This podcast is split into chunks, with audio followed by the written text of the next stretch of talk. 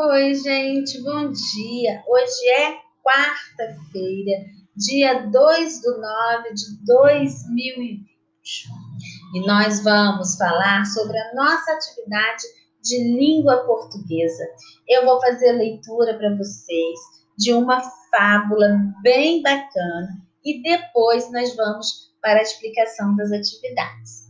Então, primeiro, separe o seu caderno Organize, coloque a data de hoje, faça uma letra bem bonita, bem caprichada, combinada? Então vamos lá? Acompanhe a leitura. Se tiver dificuldade ainda, vai seguindo com o dedinho, ok? O leão e o mosquito. Era uma vez um minúsculo mosquito. Um dia voou até o leão, que quase não enxergava, e lhe disse: não tenho o mínimo de medo de você. Gostaria de saber para que toda essa força colossal. Na realidade, sou mais forte que você. Se não acredita, vamos lutar para ver. Dito isso, o mosquito tocou uma trombeta de guerra e se lançou na direção do leão para picar o seu focinho. O leão sentiu as picadas e ficou furioso com muita vontade de esmagar o inseto. O que ele conseguiu apenas foi arranhar-se até o nariz sangrar. O mosquito foi embora zumbindo, todo alegre e vaidoso. Porém, a vitória foi curta. Distraído, voou direto para uma teia de aranha, que o apanhou e comeu.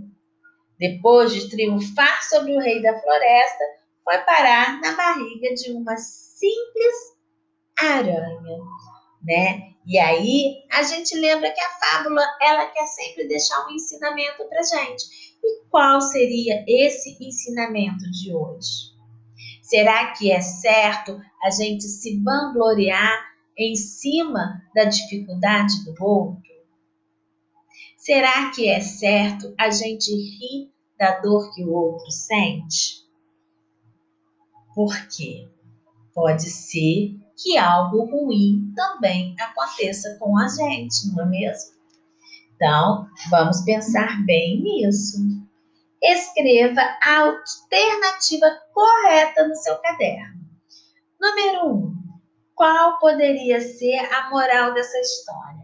A verdade fala pela boca dos pequenos, ninguém é totalmente invencível, água mole em pedra dura, tanto bate até que fura, ou quem espera sempre alcança? Qual seria o outro ensinamento desta fábula? Pegue seu caderno de português, coloque resposta da questão 1 e a alternativa que está correta. Qual alternativa explica o comportamento do mosquito? Queria se vingar de algo que o leão lhe fizera era vaidoso e queria se sentir superior ao leão ou queria envergonhar o leão diante dos outros animais? O que, que esse mosquito tinha a intenção? Ele se achava, não se achava, gente? Vamos dizer a verdade? Então, pense aí na resposta. O que aconteceu com o mosquito depois de desafiar o leão? Que, como foi que desenrolou essa situação aí? 3. Quem são os personagens dessa fábula? Responda lá no seu caderno. Os personagens dessa fábula são. E escreva o nome dos personagens. 5. Enumere as frases de 1 a 6, de acordo com a ordem dos acontecimentos. Então, agora vocês têm que estar bem lembrado do texto que eu acabei de ler. Se você já se perdeu, esqueceu o que estava escrito lá, leia novamente para poder fazer essa atividade. E aí você vai numerar qual foi a primeira coisa que aconteceu. Então você vai ler cada frase e vai encontrar a número 1. Um. Depois a número 2, a número 3, a número 4, a número 5. Ok, gente? Vamos combinar uma coisa. Lá no teu caderninho, você vai escrever na ordem certa.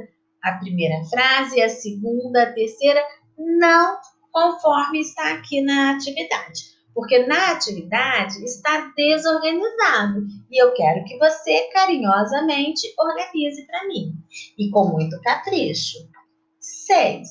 Leia o texto com atenção, copie no seu caderno a resposta certa. Mamãe comprou para Nicole uma mochila nova, caderno, lápis, apontador e borracha, com cheirinho de melancia. Tudo do jeitinho que ela queria. Podemos classificar as palavras grifadas como? Quais são as palavras grifadas?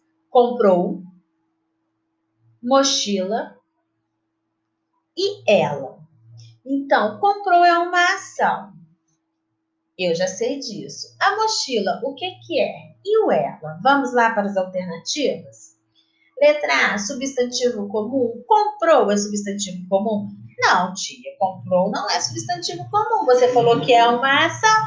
Então, toda ação nós conhecemos como verbo.